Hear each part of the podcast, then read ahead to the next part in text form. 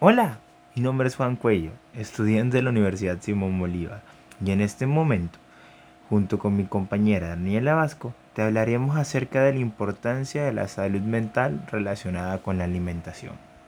El cerebro humano tiene una exigencia energética muy alta, con requerimientos nutricionales muy especializados.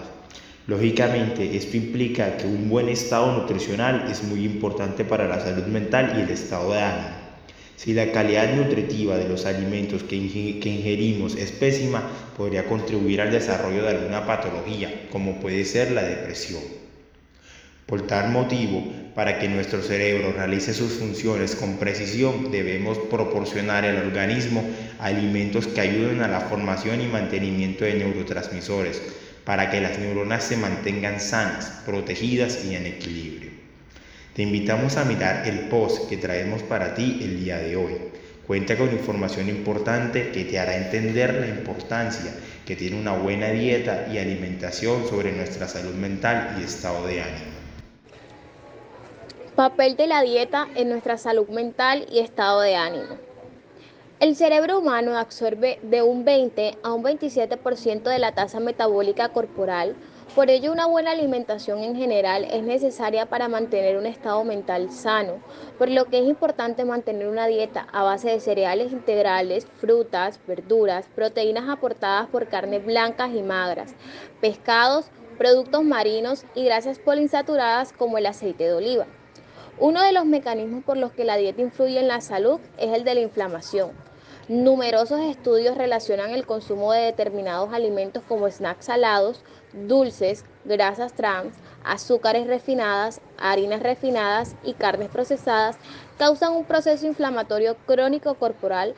Para un adecuado desarrollo del proceso inflamatorio se liberan sustancias al organismo como citoquinas o la proteína C, reactiva que se relacionan con el desarrollo y mantenimiento de síntomas depresivos. Y no es solo la depresión el trastorno mental que se ve afectado por la dieta y la inflamación, sino que otras enfermedades mentales graves como la esquizofrenia, el estrés postraumático o el trastorno bipolar, estas también están relacionadas con la inflamación crónica.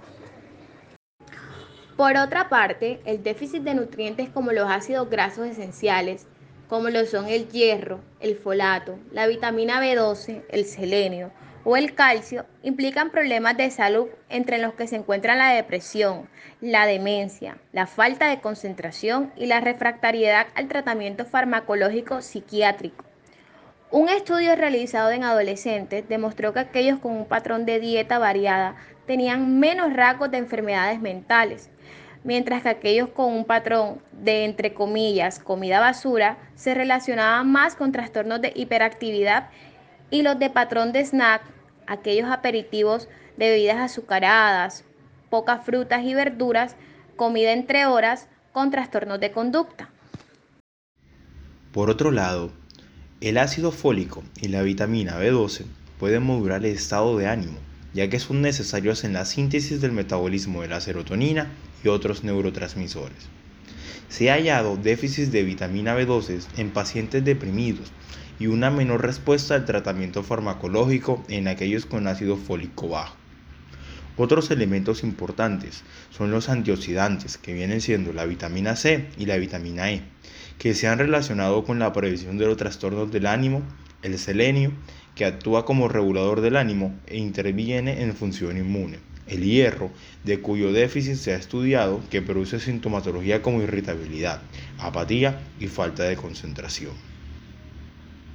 Por otro lado, la deficiencia de zinc produce inmunosupresión, que es otra causa relacionada con el desarrollo y la prevalencia de síntomas depresivos hasta el punto de que el tratamiento con inmunosupresores se ha relacionado con el aumento del riesgo de desarrollar depresión.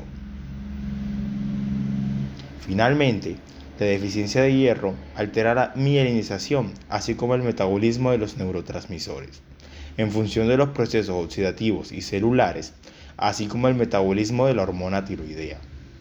La disminución en la reserva de hierro en el cerebro puede disminuir la actividad de las enzimas dependientes de hierro, que son necesarias para la síntesis, función y degradación de dopamina, serotonina y noradrenalina.